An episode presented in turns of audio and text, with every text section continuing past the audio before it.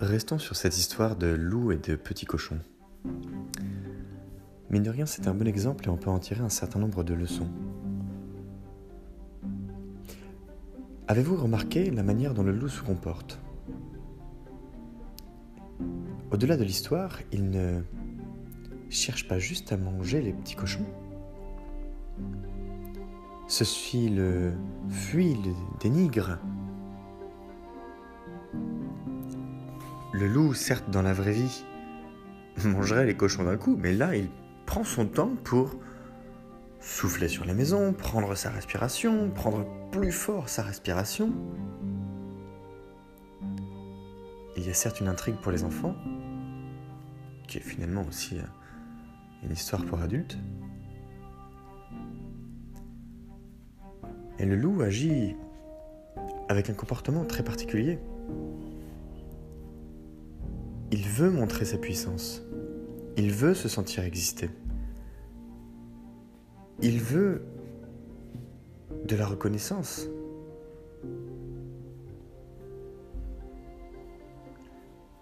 S'il agit ainsi, aux yeux de tous, et prend son temps, alors qu'il est censé avoir si faim, pourquoi ne se rue-t-il pas juste à travers un mur, en cassant la porte vous allez me dire que l'histoire perdrait de son charme, et peut-être. Mais c'est comme ça que ça se passe dans la vraie vie. Personne ne souffle sur une maison. On casse la porte et on rentre par effraction. Le loup, lui, n'a pas l'air très bien dans sa peau. Il se sent dénigré et à travers la peur qu'il inflige aux trois petits cochons tente de maintenir, de créer de la reconnaissance.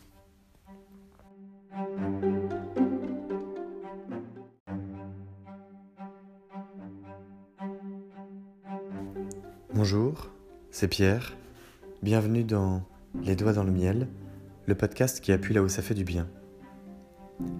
Le loup, les trois petits cochons, décidément, ceux-ci reviennent sans arrêt dans la boucle. À la manière d'une queue en tire-bouchon. On tourne autour du pot et pourtant on progresse. J'aime bien cette histoire parce que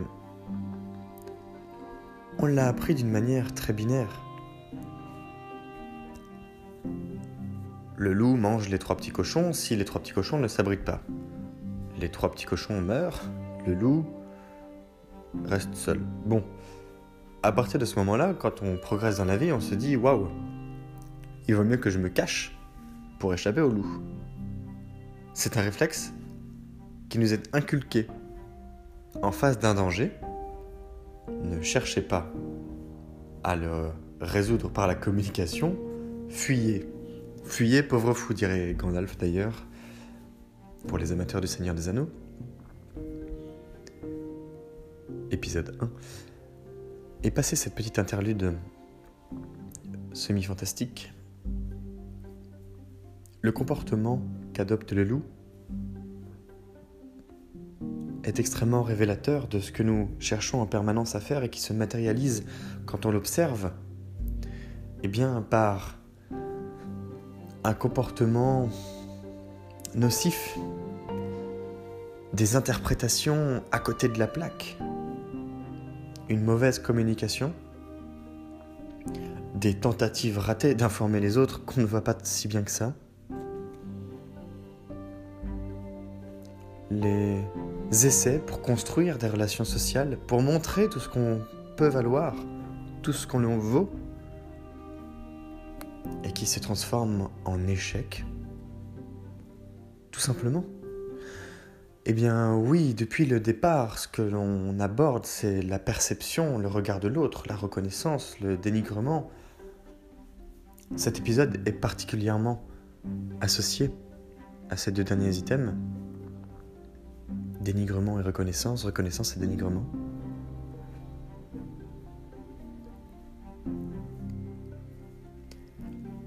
Ce n'est vraiment pas évident de se faire valoir aux yeux des autres quand on cherche à se faire valoir aux yeux des autres. C'est plus difficile d'être soi quand on cherche à montrer qui on est. Chercher à montrer qui on est, c'est une drôle d'expression, mine de rien, puisque c'est une sorte de, de quête où l'on navigue à vue autour de la personne que nous sommes pour dire aux autres, regardez, j'existe, en ne sachant pas très bien par où commencer. C'est assez cocasse, puisque c'est une manière de chercher sa place, alors que nous avons en permanence notre place avec nous. Nous sommes assis dessus en permanence, à chaque instant. Chaque pas est notre place. Chaque siège est notre place. Notre place, c'est nous à chaque instant. Et le fait de ne pas être OK avec ça, dirait Vincent Vega, pensez à Pulp Fiction de Tarantino, eh bien, c'est un souci. C'est assez délicat. C'est un vrai problème. C'est loin d'être superficiel. Et oui, c'est un comportement que l'on adopte. C'est une attitude de rejet. C'est une matérialisation de la peur. C'est un sentiment d'indifférence et d'abandon qui nous pousse à exprimer justement cette différence qui nous anime en se disant je ne suis pas comme tout le monde, regardez, j'existe et voilà la complexité de ma personne. Et face à ces comportements, bien souvent, la fuite, la fuite en avant. Oula oula, t'es trop différent toi. Je ne vais pas chercher à te connaître. D'ailleurs, ce que tu fais me fait peur. Moi, quand je t'observe, je n'ai pas l'idée de ce qui se passe dans ta tête. Alors, clairement, reste chez toi, rentre à la maison. Va te cacher dans ta maison, en paille, en terre, en briques, peu importe.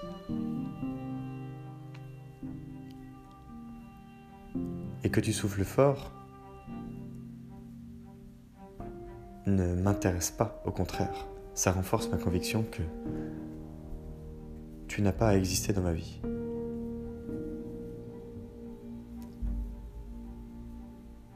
Quand quelqu'un a un problème d'ego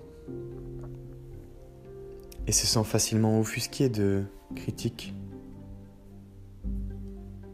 ou alors se sent très vite concerné par une forme de Ah, c'est personnel. Waouh, ça fait mal. Eh bien, cette sensibilité reflète de nombreux traits de cette personnalité qui souffre. Le besoin de reconnaissance, le besoin d'exister pousse à la remise en question pousse à qu'est-ce que je peux faire pour améliorer, qu'est-ce que j'ai besoin de faire pour progresser. Alors bien sûr, il n'y a pas que cette dynamique. On peut aussi se remettre en question pour, pour avancer, que ce soit pour, de soi à soi, de soi envers les autres. Avec maturité, avec euh, clairvoyance, en étant conscient de qui l'on est, dans le meilleur des mondes, en connaissance de soi d'une manière profonde grâce à beaucoup d'introspection, un long travail de déconstruction et reconstruction des apprentissages qui ont évolué tout au long de notre vie.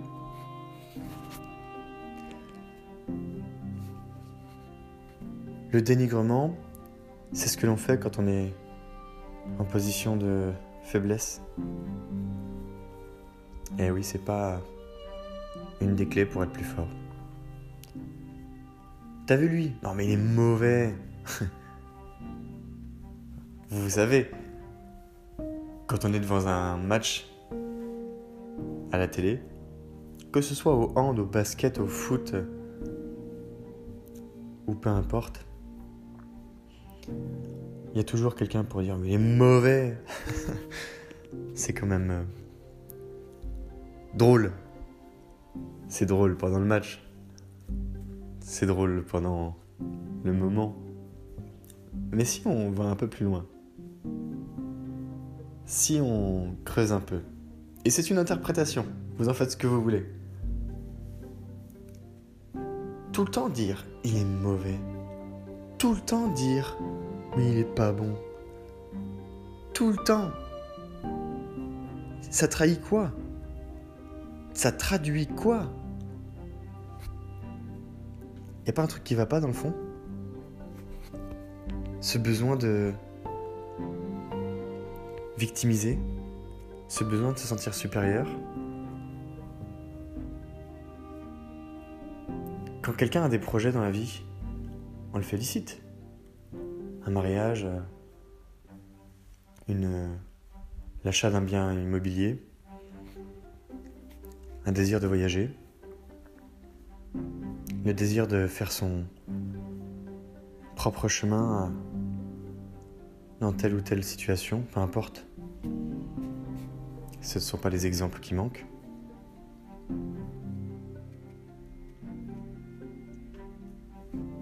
Eh bien, le dénigrement trahit de la jalousie, traduit l'ennui profond d'une situation vécue au quotidien, un manque de stimulation intellectuelle, physique, psychologique.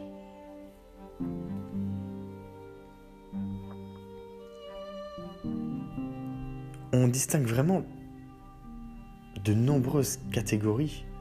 Et encore une fois, ces catégories, je ne les aime pas parce que c'est être rangé dans une case. Une case, c'est fermé, même s'il y a des portes pour communiquer d'une case à une autre. Je préfère voir ça comme une sorte de boule d'énergie. Vous ne savez pas à quel moment elle se termine, mais vous êtes certain de savoir qu'elle existe à un endroit précis. Et d'une boule d'énergie à une autre, il y a de la communication. Sous forme de lumière, sous forme d'énergie justement, sous différentes formes. Ça se mélange.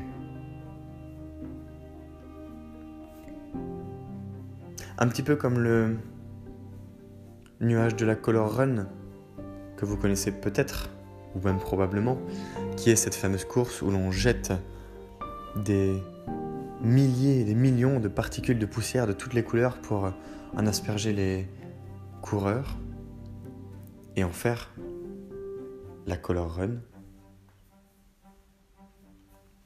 Eh bien, les individus sont comme ce nuage de poussière, plein de couleurs. Chaque individu peut être ce nuage de couleurs en lui-même. L'ensemble des individus peut être ce nuage de couleurs. C'est une question de rayonnance avant tout. Mais si à un moment la couleur jaune dit à la couleur bleue Écoute toi, merde, tu me fais de l'ombre, quand tu viens chez moi ça, ça fait du vert, j'aime pas ça le vert, j'ai peur du vert, je ne veux pas du vert dans ma vie. Elle commence à critiquer le bleu. Sage Schtroumpf. Bah oui, mais sage Schtroumpf. Si pour le jaune c'est drôle, pour le bleu, c'est une attaque personnelle. Ça remet en cause son identité, la manière dont il est construit.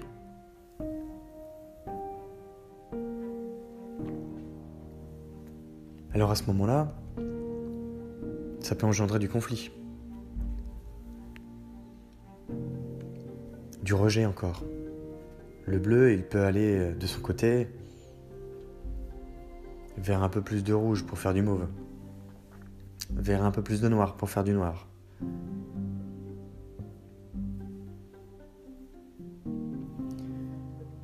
Bien avec les individus, c'est pareil. je repense à cette euh, anecdote d'ailleurs, puisque j'ai parlé de foot, non pas que je sois un grand amateur, je n'y connais rien. Mais je vais prendre l'exemple de Cristiano Ronaldo, qui vient du monde de la pauvreté et qui a dédié sa vie entière, chaque jour, tous les jours, avec une hygiène de vie, mais que très peu de personnes au monde ont.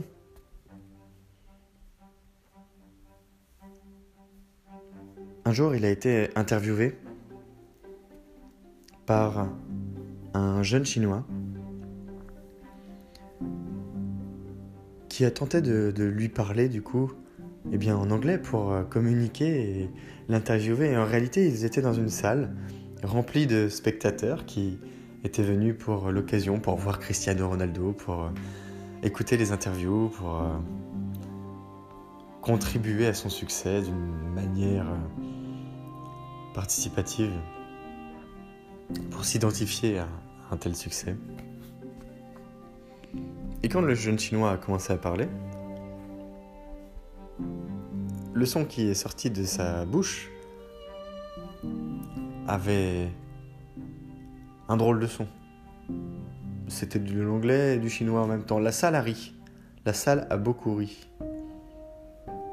Là, Cristiano Ronaldo s'est tourné vers le public et il les reprend. Il leur dit Arrêtez ça tout de suite, maintenant. Ce jeune homme est en train d'essayer très fort et du mieux qu'il peut. La salle s'est tue. Cristiano Ronaldo lui dit Tu peux poursuivre. Eh bien, il n'empêche que si nous étions tous et toutes en train d'agir comme cela, quand un de nos amis essaye quand quelqu'un que l'on a dans notre environnement essaye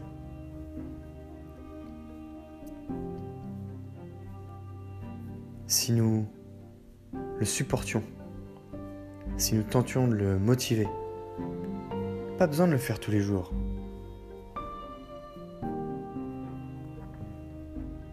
Ça changerait peut-être pas mal de choses.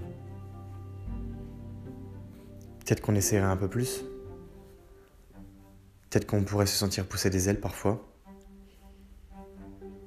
Peut-être qu'on penserait plus à des résultats positifs chaque jour. Je vais reprendre également, puisque j'en ai parlé hier, non pas dans le podcast, mais dans le quotidien. D'ailleurs, le podcast est quotidien. Jean de la Roche-Bernard, qui est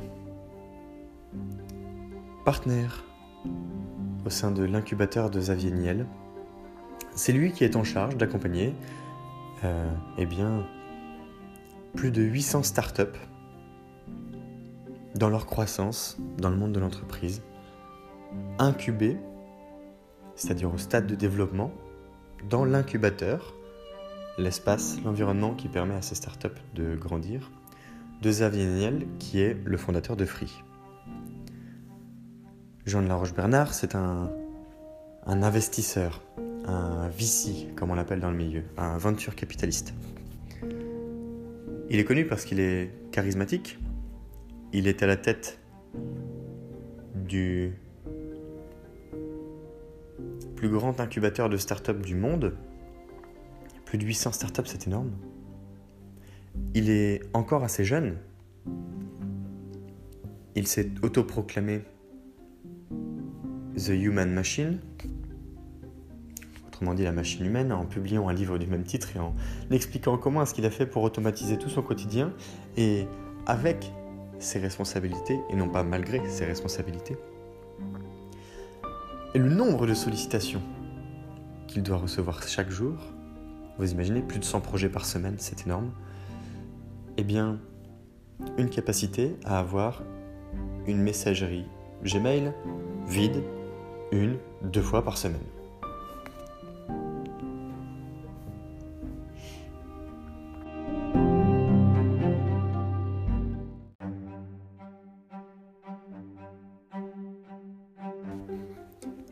Ce fameux Jean, Jean de la Roche-Bernard, retenez bien son nom. Sous ses airs prétentieux et difficiles, c'est quelqu'un de passionné. Et l'un des conseils qu'il donne pour réussir, avec toute l'expertise qui peut se poincer derrière, et toute sa rage de vivre aussi. L'idée n'est pas d'avoir des pics avec une voix aiguë, des pics de motivation, mais bien de lisser cette histoire dans le temps. Si nous étions en mesure de faire une chose importante chaque jour, mais une chose bien, tous les jours, alors nous pourrions aller très loin dans ces conditions. Vous imaginez, vous, tous les jours, accomplir quelque chose de bien par rapport à des objectifs, des ambitions, des projets, quelque chose qui vous turlupine en ce moment. Et si vous le faisiez vraiment bien, un jour, on peut partir d'un poulet frites le dimanche en se disant celui-ci va être le meilleur que j'ai fait depuis des lustres. Et je vais bien le présenter. Alors vous ferez un super repas dans la journée, mais vous l'aurez vraiment bien fait. Ce ne sera pas juste le poulet frites qui sera bon comme le dimanche dernier. Si vous voulez changer une habitude, alors plongez-vous dedans. N'écoutez pas ceux qui vous disent Mais non, mais t'es mauvais. Dites-leur merde. Faites les choses pour vous. Vous ne devez rien à personne. Il y a des gens qui tendent la main dans notre vie par, parfois. Mais l'un des cadeaux les plus précieux que nous puissions leur faire, c'est de leur dire merci, d'être reconnaissant envers cette bonté, d'être d'éprouver de la gratitude, certes, et de ne pas s'y attacher. C'est de la dépendance, c'est de l'ancrage affectif. Vous êtes peut-être un animal, mais se cantonner à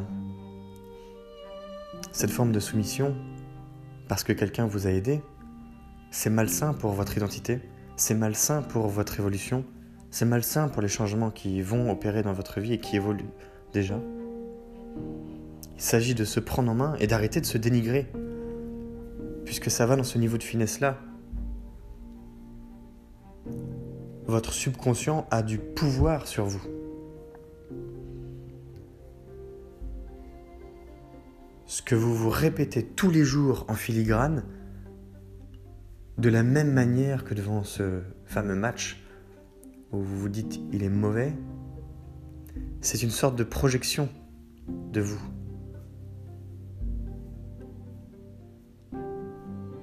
Et oui, là ça commence à devenir un peu subtil, mais c'est bien réel, c'est bien concret ce qui se passe. Vous vous faites des tacles je m'en fais aussi. Si vous réécoutez les passages précédents, j'ai mis quelques un petit peu. Je n'ose pas totalement. Dans la vie de tous les jours, je suis certain que je m'interdis un grand nombre de choses encore. Mais moins que la semaine dernière. Et moins que la semaine d'avant.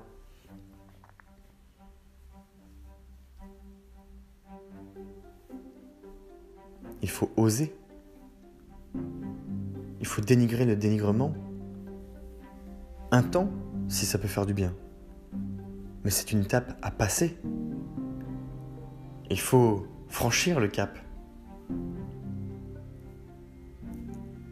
Et pour le coup, passer sur le deuxième versant de la montagne. Se tourner vers le soleil,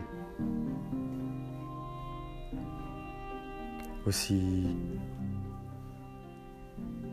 pseudo-beau que cela puisse paraître, ce ne sont pas juste des paroles qui arrivent à un moment, c'est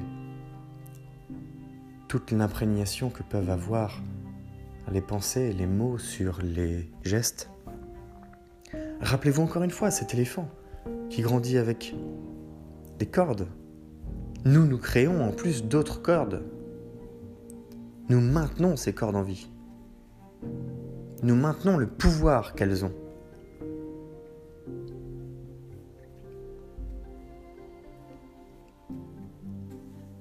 La manière de percevoir l'environnement dans lequel nous évoluons, la dureté avec laquelle nous lui faisons face ou la souplesse avec laquelle nous l'accompagnons,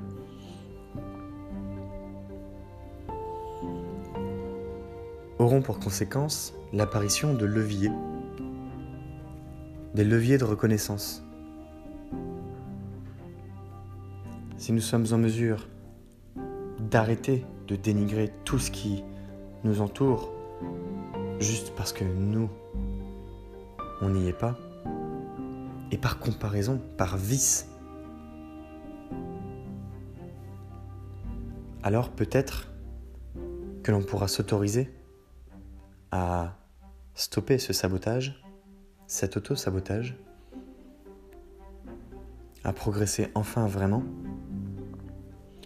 puisque le dénigrement à répétition peut entraîner des chutes sociales, c'est-à-dire la capacité à vraiment tout perdre. Finances, amour, famille, c'est du repli, c'est du rejet, et finalement de l'auto-rejet. Ça peut affecter la volonté de quelqu'un à se lancer? Qu'est-ce qu'on va penser de moi? Ah, mais j'ai peur qu'on me dise euh, mauvais. Je me sens pas à la hauteur. Mais la hauteur de quoi? Passe là cette putain de barrière. Bouge. Bouge-toi sévèrement. Sévèrement n'étant pas une punition. Mais sois plus sévère envers ta manière de percevoir les autres. C'est là qu'il y a une différence de posture entre la capacité à faire avec et le fait d'y aller en frontal. Imaginez un grand fleuve et vous voulez remonter ce fleuve à la nage. Si vous vous mettez au milieu, vous n'avancerez pas un poil. Vous pourriez être Yann Thorpe, Johnny Westmiller ou un autre champion de nage, que vous resteriez probablement figé, bloqué par la violence du courant qui va dans l'autre sens. Aussi volontaire que vous soyez, aussi puissantes soient vos convictions, aussi fort soit le pouvoir de l'intention que vous y mettiez, ceux qui vous regarderont vont se dire Ah oui, mais beaucoup d'énergie, c'est bien. Mais aux yeux de tous, vous ne bougerez pas. Vous aurez fait des kilomètres. Mais le courant est trop fort et vous maintient sur place. C'est une anecdote de Mike Horn, le voyageur extraordinaire, cet aventurier, explorateur, un jour qu'il marchait sur la banquise au pôle Nord, il tentait de franchir un cap. Et à cet endroit, le courant est extrêmement violent. Et ça ne se voit pas, mais la glace sur laquelle il marchait reculait en permanence. Imaginez bien, c'est comme sur un tapis de course dans une salle de sport ou, ou ailleurs. S'il s'arrête de marcher, il recule. S'il dort, il recule. S'il regarde sa montre, il recule. S'il mange, qu'il s'arrête pour ça, il recule. Pendant plusieurs semaines, il est resté au même endroit. Vous imaginez sur la carte, plusieurs semaines, vous marchez, et vous marchez dans des conditions exécrables. Et la position satellite vous dit, vous n'avez pas bougé d'un millimètre. Au bout d'un moment, les sponsors l'ont appelé et lui ont dit, écoute Mike, tu fous quoi? Il avait marché 400 km et il n'avait pas bougé d'un millimètre sur la carte. Cependant, il a continué. Il a dépassé le cap qu'il visait dans des conditions certes terribles, comme quoi la volonté, la capacité d'un être humain, d'une personne à endurer certaines choses pour parvenir à ses objectifs est juste démentielle. On peut vraiment faire n'importe quoi. On peut le faire. Aura-t-on le courage de le faire Quand tout le monde nous dit merde, c'est un peu ça qui se passe. Alors, dans la vie de tous les jours, on peut se donner ce genre de défi. C'est aussi possible d'utiliser la facilité, c'est-à-dire que au lieu de rester au milieu de notre grosse rivière, on se mette sur les côtés et en nageant, remonter avec le contre-courant.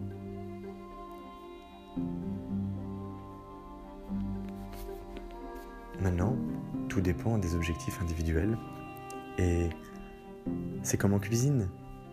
Il n'y a pas de recette magique si ce n'est la vôtre. Alors ne dénigrez pas cette recette magique.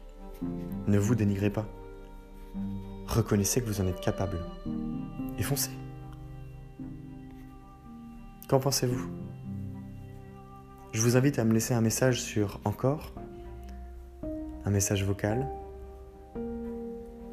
en téléchargeant l'application, ou encore de commenter l'épisode dédié sur Les doigts dans le miel. Nous sommes à l'épisode 45. Sur Instagram, likez, commentez, partagez la page ou m'envoyez encore un message privé de manière à me communiquer un point de vue, une idée, un bonjour, un au revoir, qui sait? C'est Pierre, les doigts dans le miel, le podcast qui appuie là où ça fait du bien. Belle journée